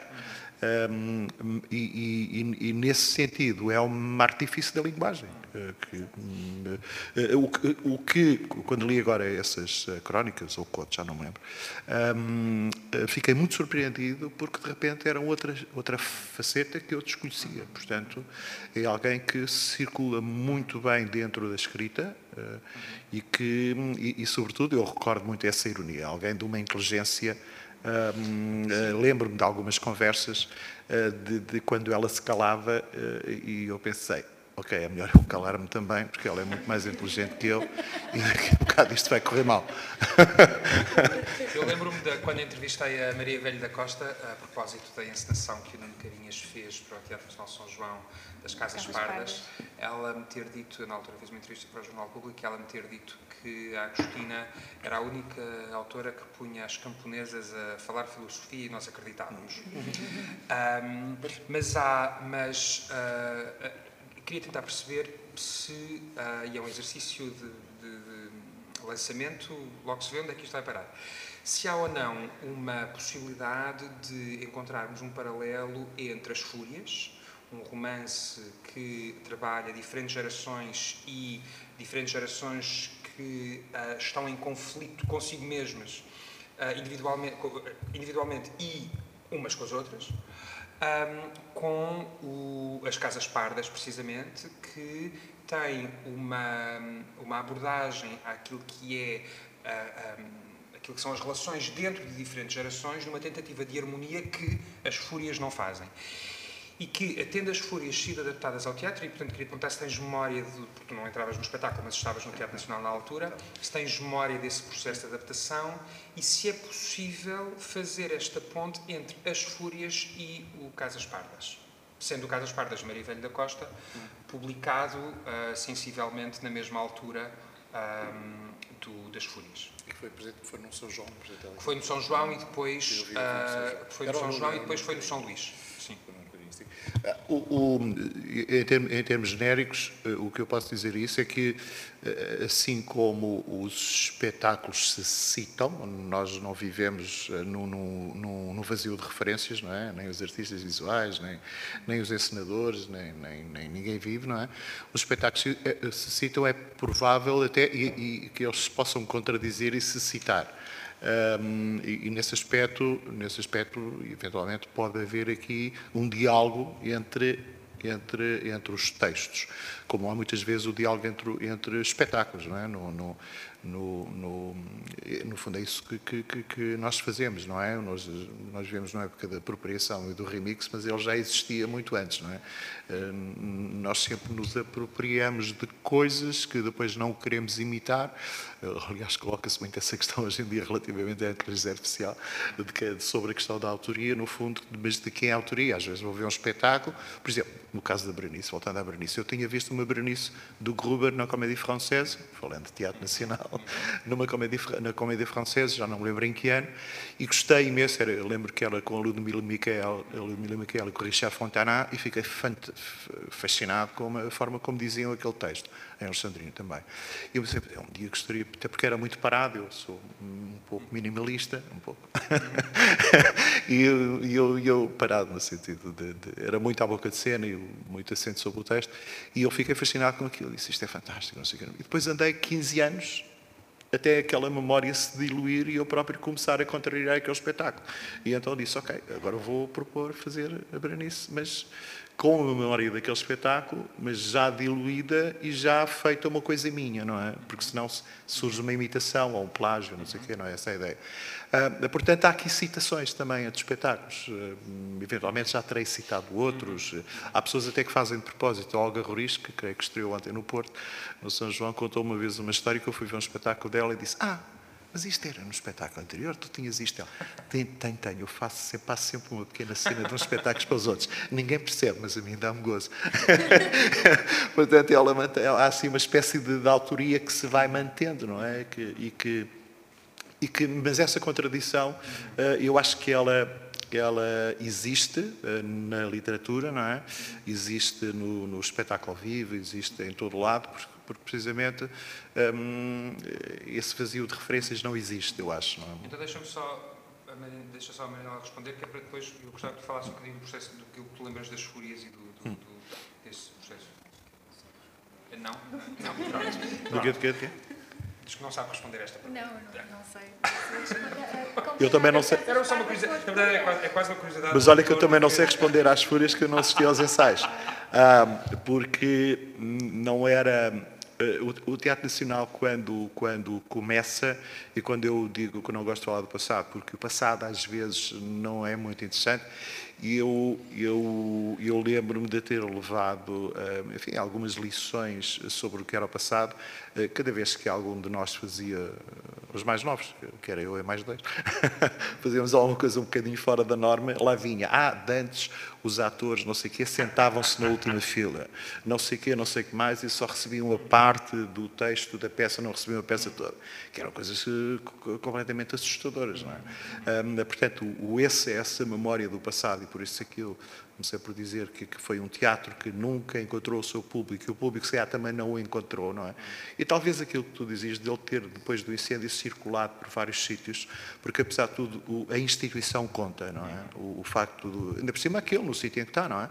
Um, eh, os, os teatros eu lembro-me quando alguém me contou esta história, já não, francamente não sei quem, do facto de terem paradado as janelas um, uh, eh, o, o, o, aquele bloco de cimento existe por causa do medo do fogo, não é? Uh, e então perdeu-se as janelas, não, aí não sei por que razão, mas. Uh, e, e lembro-me que uma vez estava a pensar nisso, creio que em França, já não é bem que cidade, e havia um teatro mais pequeno, no meio de uma praça, e, e as janelas estavam todas iluminadas à noite.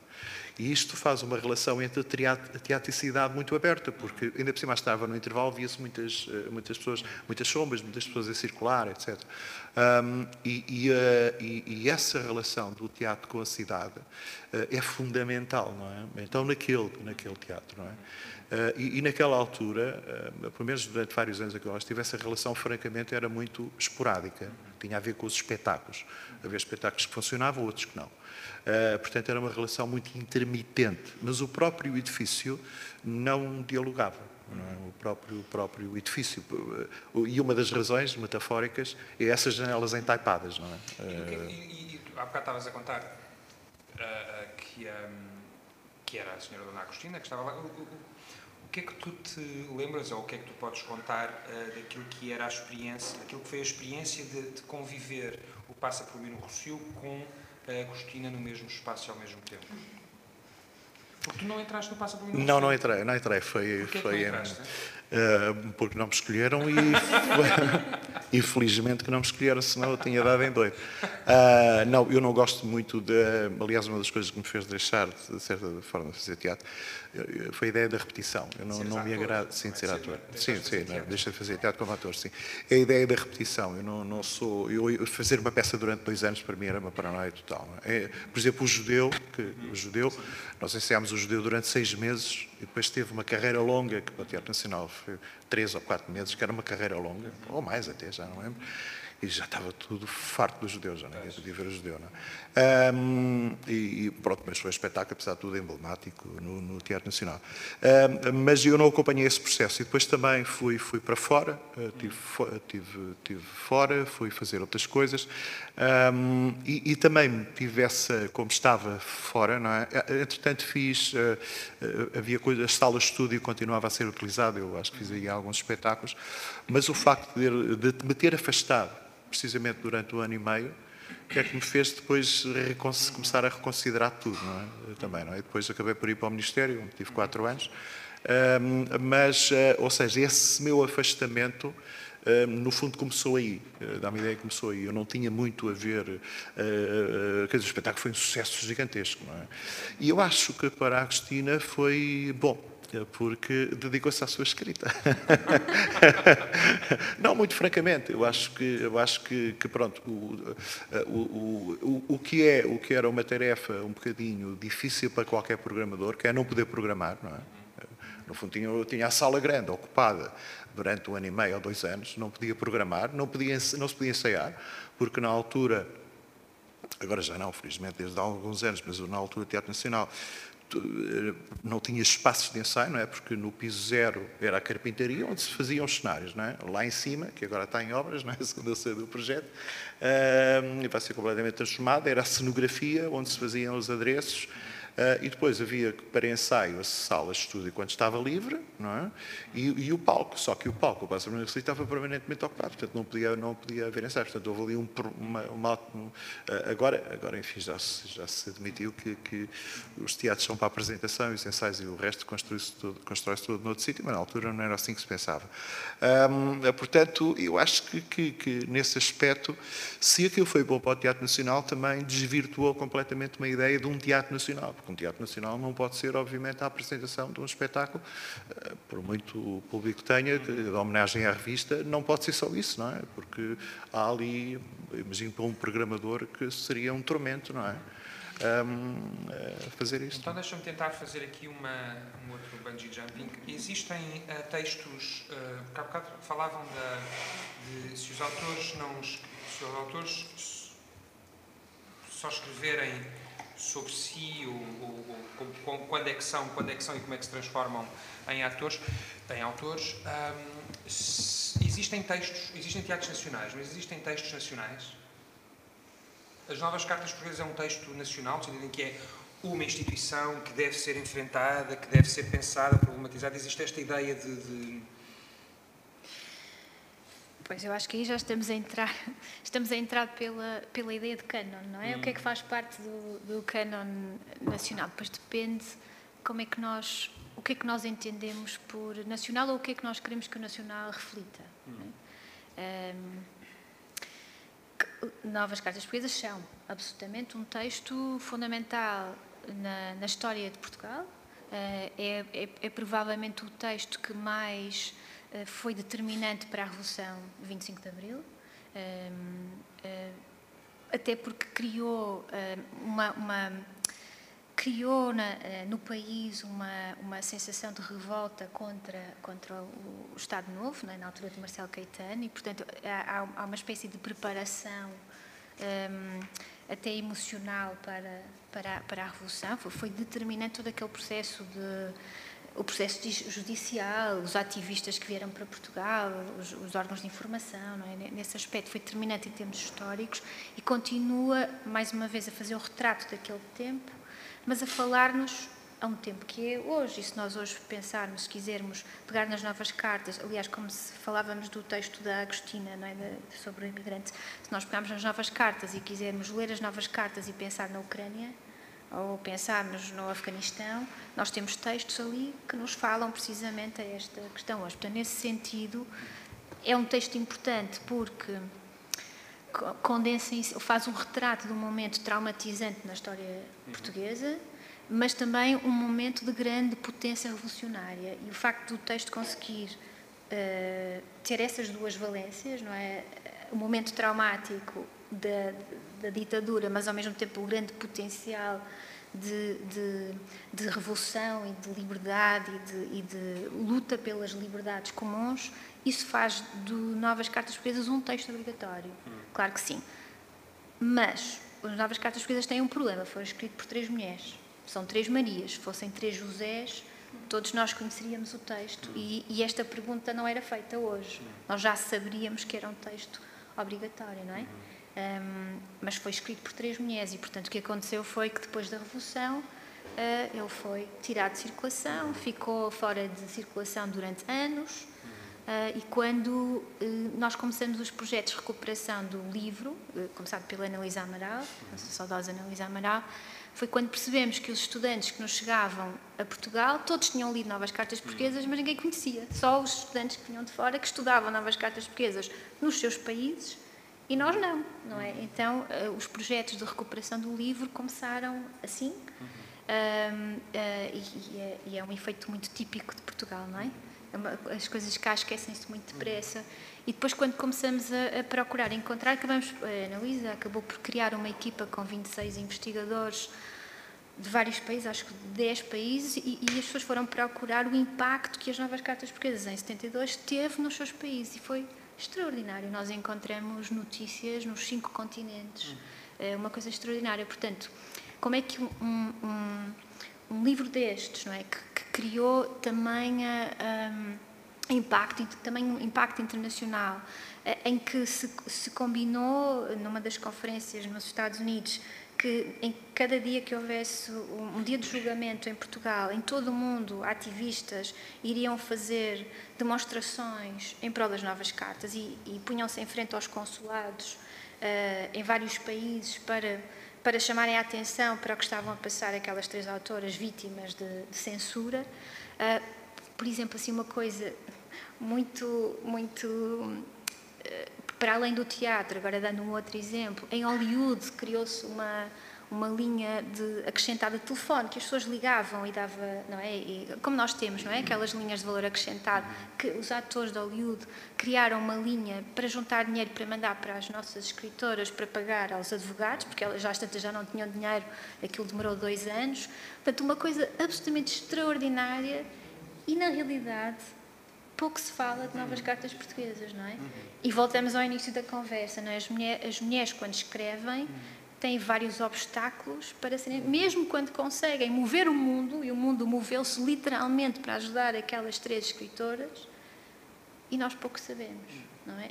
É um livro absolutamente obrigatório em termos nacionais, é um livro obrigatório na história internacional de um momento também, sobretudo aqui na Europa não é? e nos Estados Unidos também, mas, mas neste, neste, neste, nosso canto, que nós chamamos de Norte Global, não é? o Ocidente, uh, de um momento de grande uh, fervor revolucionário. Estávamos na altura dos, do, dos movimentos de, de, feministas, os movimentos de direitos humanos, os direitos cívicos, a guerra de Vietnã, não é? os movimentos climáticos começam não é? nessa altura, os movimentos anti-guerra.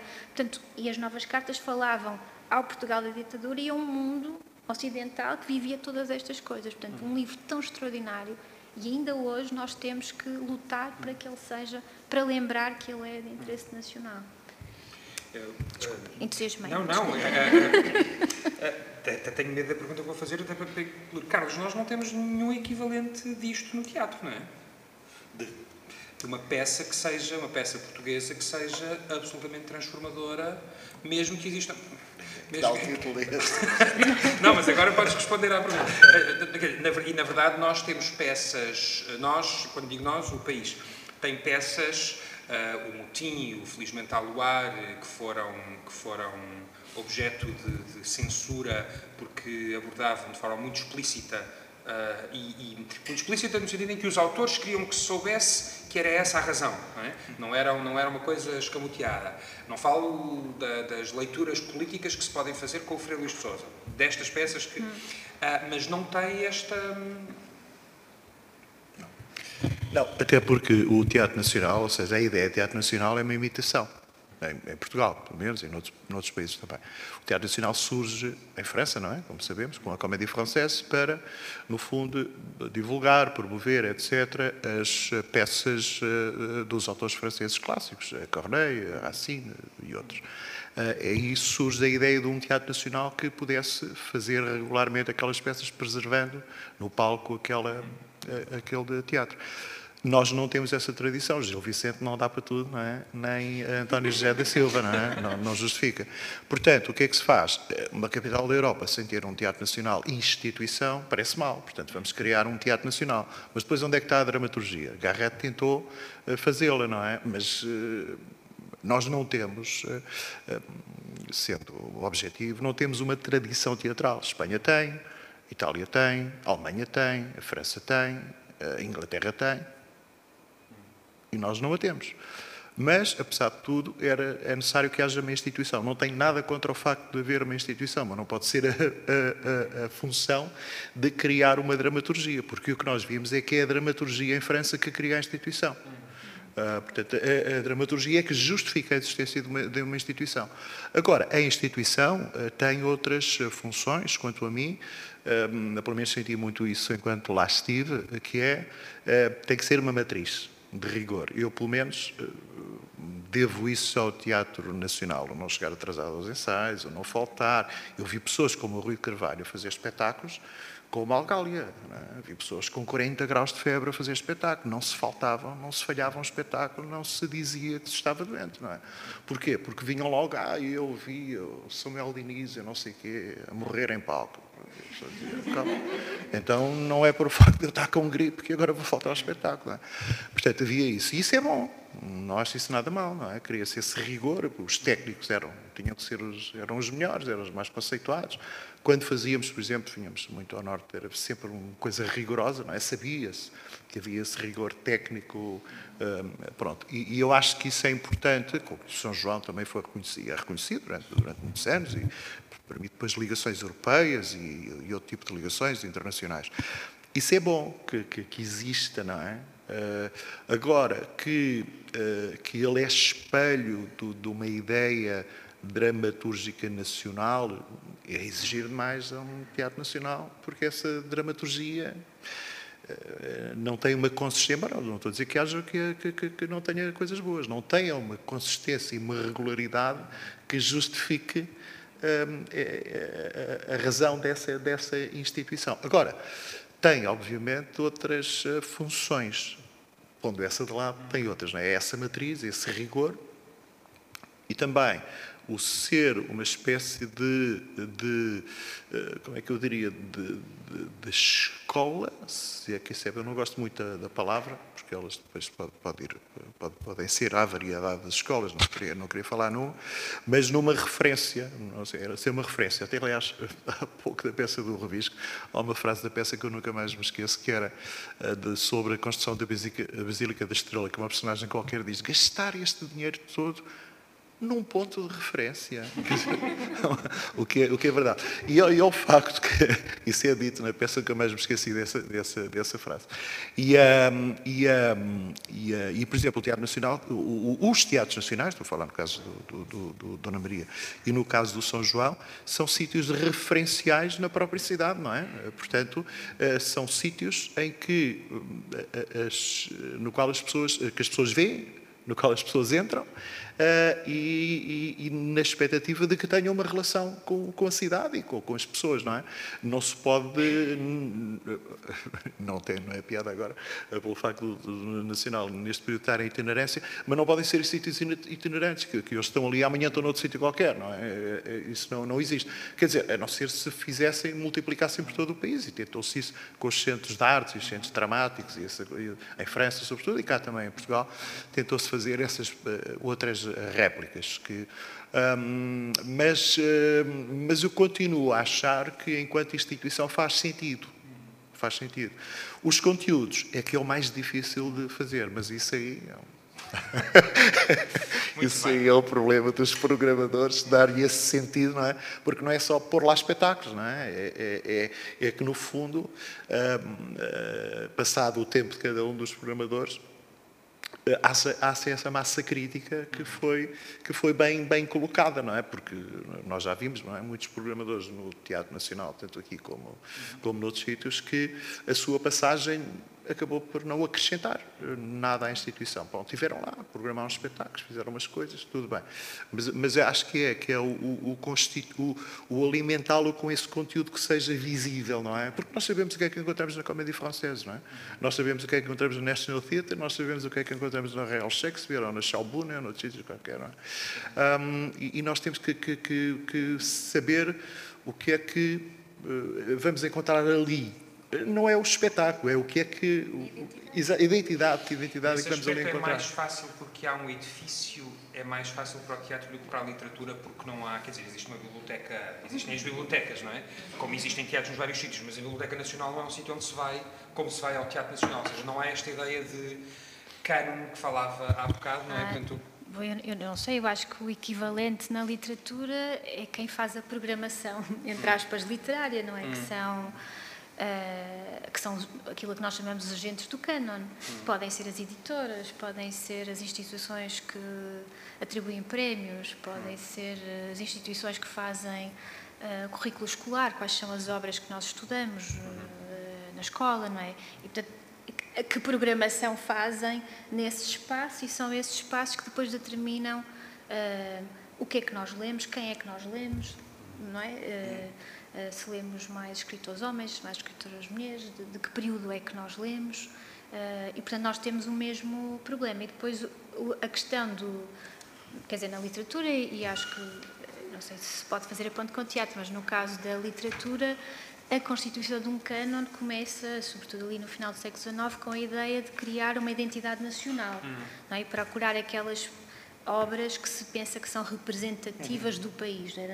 Agora, o que é que nós entendemos por... Também é subjetivo, não é? também tem uma subjetividade. E, e, é, e é muito contextual, estou a pensar, voltando à exposição lá de baixo, a questão das cartas portuguesas, da Mariana Lago Furado, na altura de Salazar, adoravam a Mariana Lago Furado porque ela era o símbolo da mulher, primeiro, que rezava, porque era uma freira, não é? Submissa, uh, era o que, que as mulheres deviam ser, era assim, rezar, e calar. E vêm as autoras novas cartas dizem, não, não, ela teve um amante. E além disso, ela escreveu aqui umas cartas assim um bocadinho com uma sexualidade desabrida. Vamos falar desse lado? Foram censuradas, não é? Por isso, a Mariana é sempre a mesma no texto. Agora, como é que nós a vemos? Há quem a trouxeram-na para o canon como um exemplo, não é? De uma mulher casta e elas disseram, não, não, não, não, que ela encontrou-se, não é? Com alguém. E, portanto, eu acho que essa é a função da arte, não é? É desconstruir essas coisas, não é? é... Só, só, só, clarificar uma coisa relativamente à questão da tradição e do facto de eu dizer que nós não temos uma tradição, mas também acho que não é forçoso que a tenhamos, não é? Porque o tempo da constituição das tradições teatrais na Europa já foi, já passou, não é? Já não podemos ir atrás de um tempo que, que não tivemos, não é? Portanto, construir agora uma coisa artificial se calhar não faz sentido. Portanto, a função será outra, não é? Já não será essa de, de, de, de albergar um, e passar para a geração seguinte esse, esse, esse canon, não é? Uh, dramático, não é? Uh, será outra? Francamente, não, não. Respondendo à questão quem és tu, 21 anos que lá estive, nunca consegui perceber. uh, francamente. E, e, e, em tese, colocando hoje a questão, um, diria que apontaria para essa questão da matriz, não é? De ser uma matriz. Porque na altura já existia, por exemplo, todas as, as questões relativamente aos grupos independentes que faziam um trabalho muito mais inovador e muito mais uh, contemporâneo, chamemos assim, mas regulava-se tudo pelo Teatro Nacional, mesmo em termos financeiros. Ah, nós pagamos não sei o que em cima, no Teatro Nacional paga-se X, portanto nós não podemos. Quanto mais o Teatro Nacional pagava, ou melhor, mais os outros grupos tinham que pagar, não é? Portanto, e quanto mais. E, e o, a, a, baliza sempre foi essa, não é? A ciência de um diretor técnico, de um diretor de produção, de um gabinete de produção, de um gabinete de relações públicas, de não sei o quê, era tudo isso surgiu porque o Teatro Nacional tinha meios para ter essa equipa e tudo o resto, e que contaminava tudo o resto, não é? Uh, e isso parece-me bem, não é? Esse, esse, esse, essa capacidade uh, profissional, não é? Essa, no, essa, esse normativo uh, profissional parece-me bem e essa matriz parece-me bem. Senão, senão esborou-se tudo, não é? Acho eu. Marinela, quer responder a esta quem és tu, não? Eu acho que essa é a resposta, a resposta central a que tenta responder a literatura há séculos e ainda não encontrou resposta, felizmente, senão parávamos de procurar, não é? Muito bem. Então, eu não sei se existem questões que queiram ver colocadas. Sim. Sim, há um microfone, senhor. Posso? Gosto muito de o ver nos vários sítios por onde temos passado. Tem sempre que vem, Como? Tem sempre, uma, sempre que vem, tem sempre uma questão. Tem sempre uma questão. Gosto muito de o ver mais uma vez aqui. Muito obrigado. Para já agradecer à, à Marinela e ao Carlos, por, enfim, em meu nome e em nome do Teatro Nacional, por estarem aqui presentes. Tinha uma, uma questão que, se calhar, até é mais uma, uma reflexão, não é propriamente uma pergunta, quando se falava dos papéis femininos na literatura clássica, se calhar até é mais para, para, para a Marinela há uma corrente de pensamento que considera que, independentemente uh, das adaptações, dos cortes, das contextualizações que se podem fazer desses clássicos, à luz dessa necessidade de centrar uh, as figuras femininas dessas, dessas obras, enfim, pesa a qualidade da, da poesia, a qualidade literária, a qualidade dramatúrgica dos, das obras, um, que é impossível que as obras são sempre misóginas, por, muito, por muita volta que se dê uh, que muitas vezes mexer nelas é ainda uh, sublinhar mais essa misoginia intrínseca desse, desse repertório e que, portanto, mais vale uh, deixá-lo de parte. E, e, porque não há saída, ou seja, mesmo quando as intenções são boas, que, que o resultado aponta sempre para a misoginia que está intrínseca nesses, nesses textos. E é isso, e gostava que comentassem esta, esta linha de pensamento. Um, eu acho que real, realmente, quando nós olhamos para grande parte dos textos mais que nós chamaríamos clássicos, não no sentido Italo Calvino, não é que ainda nos fala, mas clássico no sentido de, de uh, muito datados relativamente ao modo como encenam as relações humanas, digamos assim, relações sociais, não é? E nós temos, uh, tradicionalmente, as personagens femininas são sempre construídas entre dois polos, não é? Que é o polo uh, da Eva, a mulher transgressora, não é? Ou a fame fatal, e depois a Maria, que é aquela mulher angelical. E muitas das personagens são muito estereotipadas assim. Uh, fazem parte do seu tempo, é verdade, não é? E, e, e é verdade que quem cria textos preocupado com estas questões, uh, estas questões dos papéis sociais, os papéis sexuais, nós quisermos dizer assim, e que, e que tentam uh, problematizar uma, uma noção de feminilidade ou até de masculinidade também, porque há, muita, muitos do, das personagens masculinas também são muito estereotipadas dentro de uma lógica de masculinidade vão tentar trabalhar outras representações e essas são realmente muito interessantes. Mas acho que há uma, uma das coisas que se faz muitas que também se faz, que também é muito interessante, é fazer o cross-gender, não é? Que é trocar numa, num, num espetáculo, colocar todas as personagens masculinas desempenhadas por atrizes e, e, e transformá-las em mulheres e depois todos, todas as personagens uh, femininas são representadas por homens, só se muda o sexo da, da, da personagem e é muito interessante ver uh, o que os textos nos dizem uh, relativamente a isso. Porque, por exemplo, se nós virmos uma mulher extremamente submissa, isto está tão normalizado, nós estamos tão codificados para isso que achamos normal, mas depois quando vemos um homem muito submisso achamos muito estranho e temos uma reação muito visceral a isso. Então, fazer esse exercício é uma coisa, por exemplo, que as companhias com uma preocupação feminista têm feito. Aliás, uma, uma, uma, peça que faz isso muito bem é o Sétimo Céu da, da, hum, da Carol Churchill. Da Carol Churchill, não é? Essa experiência que ela faz.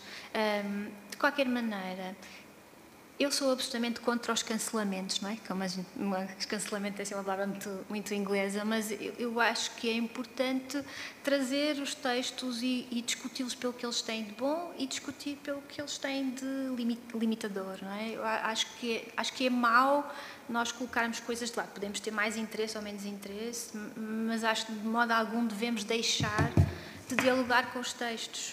Uh, e, e, o facto de eles serem misóginos às vezes também nos ensinam alguma coisa. Uh, aquilo que nós já não queremos que seja, por exemplo, não é? E há, e há formas de há formas de, de contornar isso. Carlos, queres? E até partindo da tua experiência de encenador de, de textos, textos que são adaptações, de, de, de, espetáculos que são adaptações de textos escritos por mulheres, por exemplo. Sim, sim, e estava, estava precisamente a lembrar-me de um que, eh, de, de, de, um que eu gostei imenso de fazer, que foi a, a Grande Vaga de Frio, que é baseada, baseada quer dizer, é, a Luísa Costa Gomes chama-lhe a partir do Orlando, de Virginia Woolf, nem diz que é baseado, portanto é a partir do Orlando, e que é verdadeiramente uma peça. A, a, a Luísa acaba por fazer uma peça, um, e, e, e eu, eu não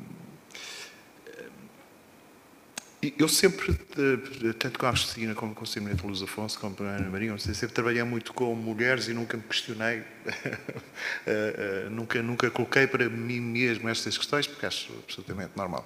Mas queria só dizer uma, uma eh, citar aqui a, um, neste caso não é Emília Silvestre que fazia o, o, a grande vaga de frio, mas a, a Tilda Swinton, no Orlando, em que ela se vê ao espelho, muda de sexo e diz different sex, same person.